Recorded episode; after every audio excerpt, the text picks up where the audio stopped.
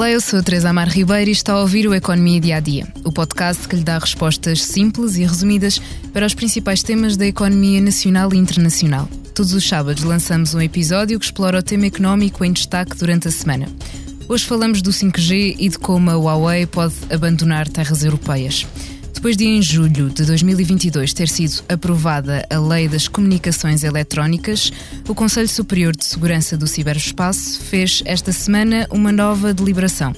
A decisão é dirigida aos fabricantes de equipamentos das redes de telecomunicações em 5G que não são da União Europeia, da NATO e da OCDE ou que venham de países em que não respeitam os direitos humanos.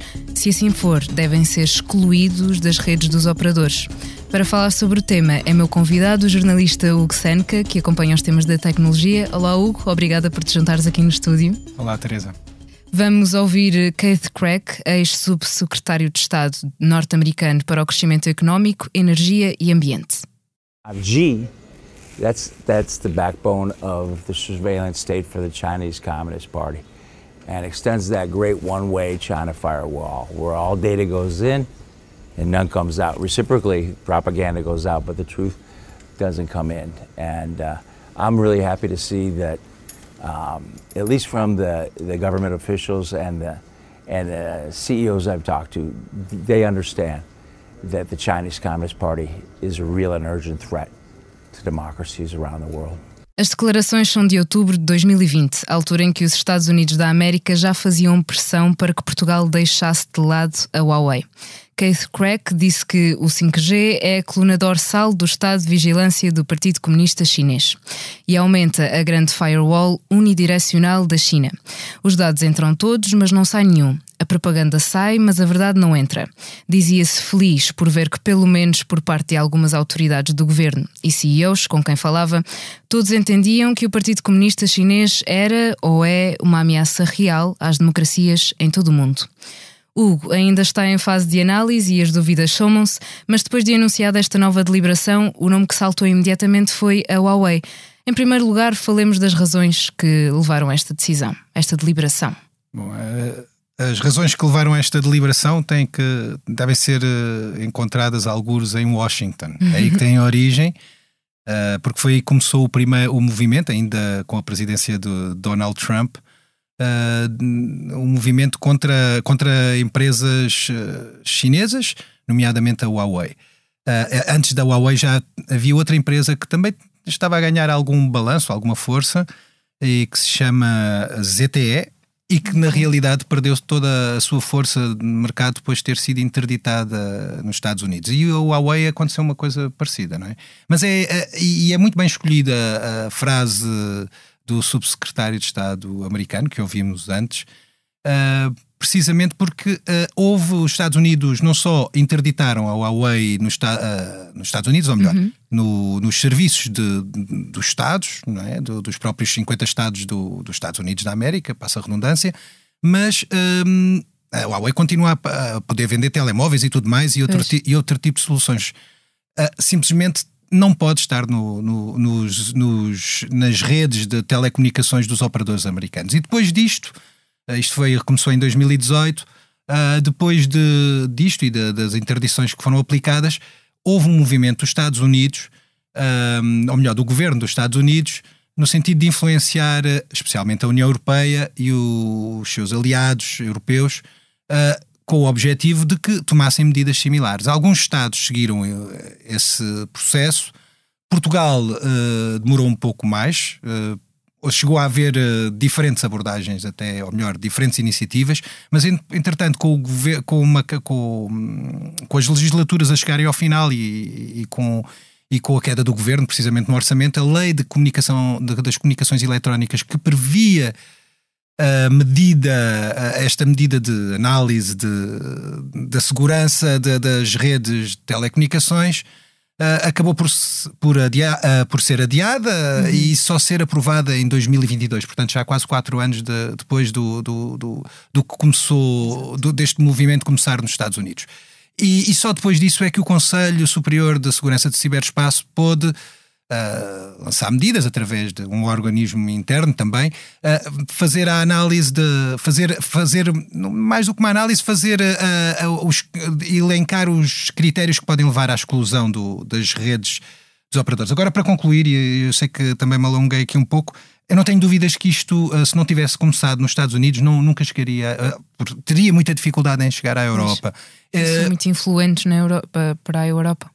E, fiz, e houve mesmo uma campanha diplomática Exato. nesse sentido, e todos nós sabemos eh, a figura tutelar, quer queiramos assumido, de forma assumida ou não, mas a figura tutelar que os Estados Unidos têm para a Europa até é histórico.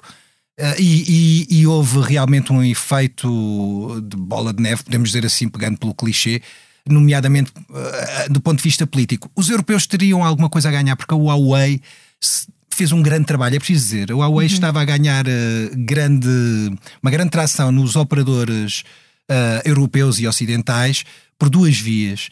Porque era mais barata, uh, isso é muito importante, e porque realmente, do ponto de vista tecnológico e científico, fez realmente um trabalho de grande qualidade e estava muito à frente dos outros.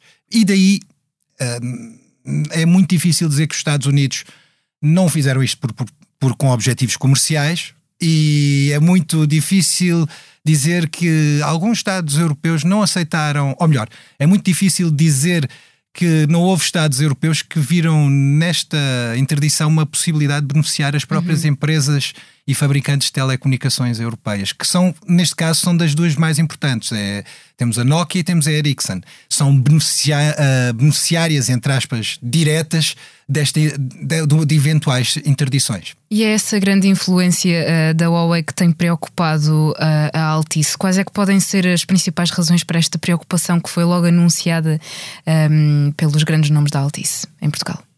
A preocupação. Bem, é, há, há, que distinguir aqui duas coisas. Uma delas é, é, é, a preocupação que a Altice tem quanto ao seu negócio, que é legítima, claro. não está em causa, mas, mas, é, mas é um plano diferente. Está da... a afetá-los diretamente, não é? É, a primeira, nesse caso, a Altice, eh, qualquer diretor de, da Altice uh, vai deparar-se com, com um problema, não é? Uh, a Altice sabe-se que historicamente tem as antenas, e isso foi, foi recentemente até num evento público confirmado pelos próprios diretores. Sabe-se que, uh, ou melhor, dito de outra forma, sabe-se que há, há, várias partes que compõem uma, uma rede de telecomunicações. Uma, da, uma dessas partes uh, chama-se Core, é a parte de gestão de rede. São servidores, são máquinas, computadores grandes, uhum. específicos, que uh, gerem o tráfego e encaminham as comunicações para os vários pontos de um país ou de um grupo de utilizadores. Isso chama-se Core, o núcleo, não é? Uh, mas aí no núcleo uh, sabe-se que nenhum dos operadores portugueses, neste momento, pelo menos é o que eles dizem, tem tecnologias da Huawei. Por outro lado, sabe-se que no, nas antenas, que são as próprias antenas, há software e há componentes da Huawei na Altice.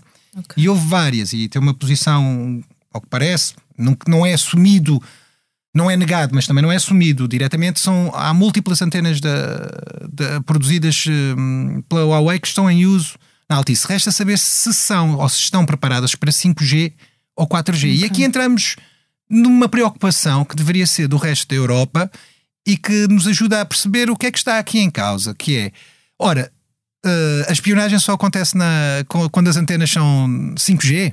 É estranho, não é? As 4G já permitem comunicar a 100 megabits por segundo no máximo.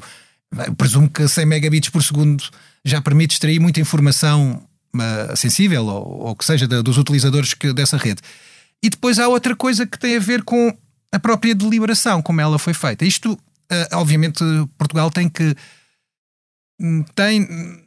Isto foi um bocado pouco uniforme porque a União Europeia não tem poder nem, nem, nem responsabilidade pela segurança nacional de cada Estado, ok? Dos 27 Estados-membros. Portanto, uh, cada Estado-membro decide a, a União Europeia, ou melhor, a Comissão Europeia emitiu orientações para, no, para nós, Estados-membros, analisarmos, cada um dos Estados-membros, analisar esta questão e, e, decidir o que considerasse melhor. Mas tendo em conta os parâmetros que, por acaso, estão aqui todos plasmados na deliberação. Estes parâmetros não são uh, tal e qual uh, o que lá estava na Comissão Europeia, mas nota-se que são muito influenciados por isso, ok?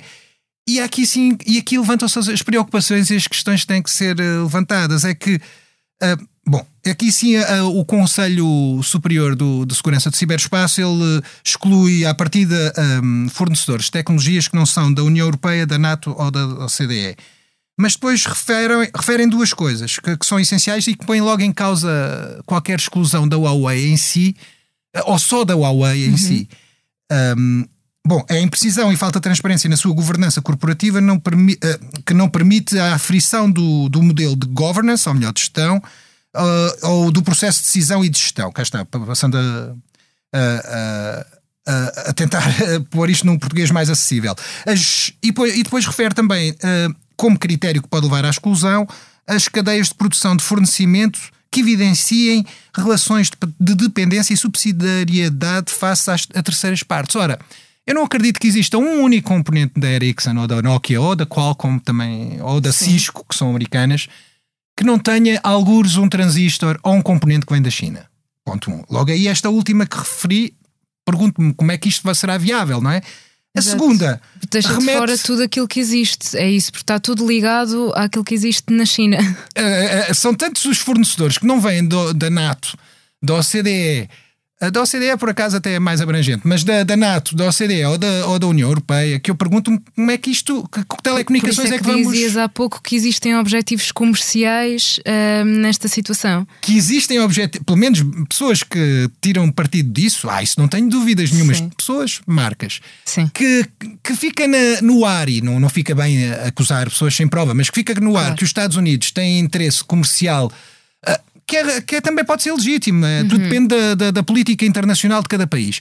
Uh, interesse em comercial em fazer com que uh, o, a empresa que estava realmente a liderar o 5G, que era a Huawei, ou que andava lá muito pro, ou andava a disputar pelo menos a liderança, saia de, da equação, eu também, qualquer pessoa fica com essa suspeita.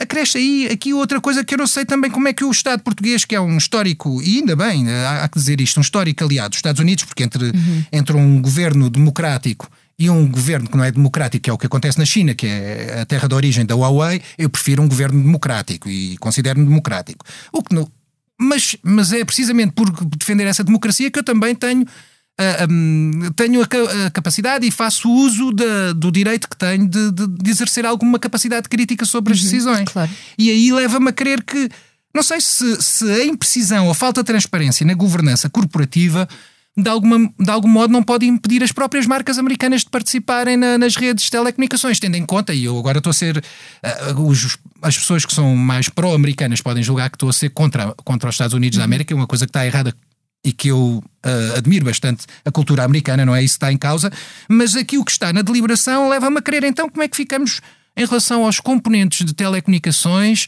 vindos dos Estados Unidos, tendo em conta que nós sabemos que os Estados Unidos da América, através da sua Agência Nacional de Segurança e através do, das revelações de, de, Edward Snowden, um ex-operacional uh, de espionagem americano, sabíamos que a NSA, que é esta agência que acabei de referir, espiou todo o mundo, e quando eu digo todo o mundo, realmente só exclui a China que tinha a sua firewall, eventualmente. Uh, é, é realmente uma situação complicada, porque terão que dizer então aos europeus, aos portugueses e neste caso aos europeus, que existe esta situação e, terá, e esta situação terá que ser resolvida, porque eu estou a dizer isto aqui assim, mas a Huawei poderia dizer também o mesmo, como a alegar, então estamos a tratar de forma diferente. Isto é uma questão jurídica pertinente. Exato. A própria Altice dizia que tinham de estudar esta questão juridicamente, não só economicamente, mas também juridicamente. É, porque para os operadores acontece um duplo. Esta, esta medida tem, produz um duplo efeito, especialmente para a Altice. Neste caso, obriga, obriga a Altice a desfazer-se da, das antenas, uhum. se, não forem, se forem 5G. Volto a dizer, não sei porque é que as 4G escapam, mas uh, as 5G uh, têm que ser uh, deitadas fora, entre aspas, não sei. Eles têm que fazer qualquer coisa ou vender para um país que as aceite, pelo menos. Uh, têm que se desfazer dessas antenas e, além disso, têm que, quando forem comprar novas antenas, passam a ter um leque de, de oferta muito menor, porque já claro. não têm os Bom, e mais caro, em até, princípio, não é? Já não tem a Huawei, em princípio, porque toda a gente aponta que é a Huawei. Atenção, ainda Sim. não se sabe que é a Huawei, até porque, ou melhor, todos nós consideramos que é a Huawei, mas a Huawei até já estava um bocadinho fora porque já tem desinvestido deste mercado. Agora, a curiosidade é saber se há outras empresas, entre elas, entre elas americanas. Exato. Aqui, isto larga, ou, isto larga, isto abre um certo anátema, uma certa teoria da suspeita ou da conspiração, se preferirmos, para todas as marcas Uh, e, que não são e se houver pessoas que são epá, gostam de fazer valer os seus direitos e as suas questões uh, jurídicas até à última consequência, uh, o, as pessoas que decidiram isto, neste caso o Conselho Superior de, de Segurança no Ciberespaço, terão de, de, de, se explicar, eventualmente Exato. podem ser levadas a explicar-se em tribunal, ainda que isto, atenção, eu não tenho dúvidas que isto está escudado por lei. O Conselho está a respeitar o que é, de, o que é está determinado pela lei portuguesa, que é a lei das comunicações eletrónicas de julho. Exato. Uh, mas mas sim, mas não se livram disso. Isso há essa hipótese, porque isto é um argumento muito fácil de, de usar em, em tribunal. Hugo, para, para terminar e para descansar os nossos ouvintes que, que utilizam telemóveis Huawei, vão poder continuar a utilizar os seus telemóveis? Uh, por curioso e eventualmente estranho que pareça, uh, vão continuar. O que quer dizer que os telemóveis, uh, as, redes de telecomunicações podem estar à, à prova de bala, mas imaginando que a Huawei ou outra marca, e eu não, não tenho razões de queixa nem de suspeita da Huawei, é preciso dizer. Uh, não quer dizer que também tenho que te posso provar que, que, que, eles não fizeram nada de mal, não é isso que está em causa. Mas o curioso é que as, as redes estarão salvaguardadas neste cenário que se pretende, mas os telemóveis uh, se, de, eventualmente não, não sei. Vamos descobrir. Uh, vamos esperar para saber as novidades sobre a Huawei e quais vão ser efetivamente as, estas repercussões no nosso dia a dia tecnológico. Muito obrigada. Antes de fecharmos o Economia Dia a Dia, convido a ouvir o novo episódio do podcast Liberdade para Pensar sobre o ano 1983, quando a crise e a Europa juntaram PS e PSD no governo, acontecimento que ficou para a história como o Bloco Central. A jornalista Cristina Figueiredo conversa com Daniel Proença de Carvalho, 81 anos, advogado e testemunha do acontecimento, e Francisco Assis, 58 anos, presidente do Conselho Económico e Social desde 2020. A sonoplastia deste episódio ficou a cargo de Salomé Rita. Muito obrigada, Salomé. E assim, obrigada por estar desse lado. Se tem questões ou dúvidas que gostaria de ver explicadas no Economia Dia a Dia, envie um e-mail para trribeira.expresso.empresa.pt. Voltamos já na segunda com mais novidades económicas.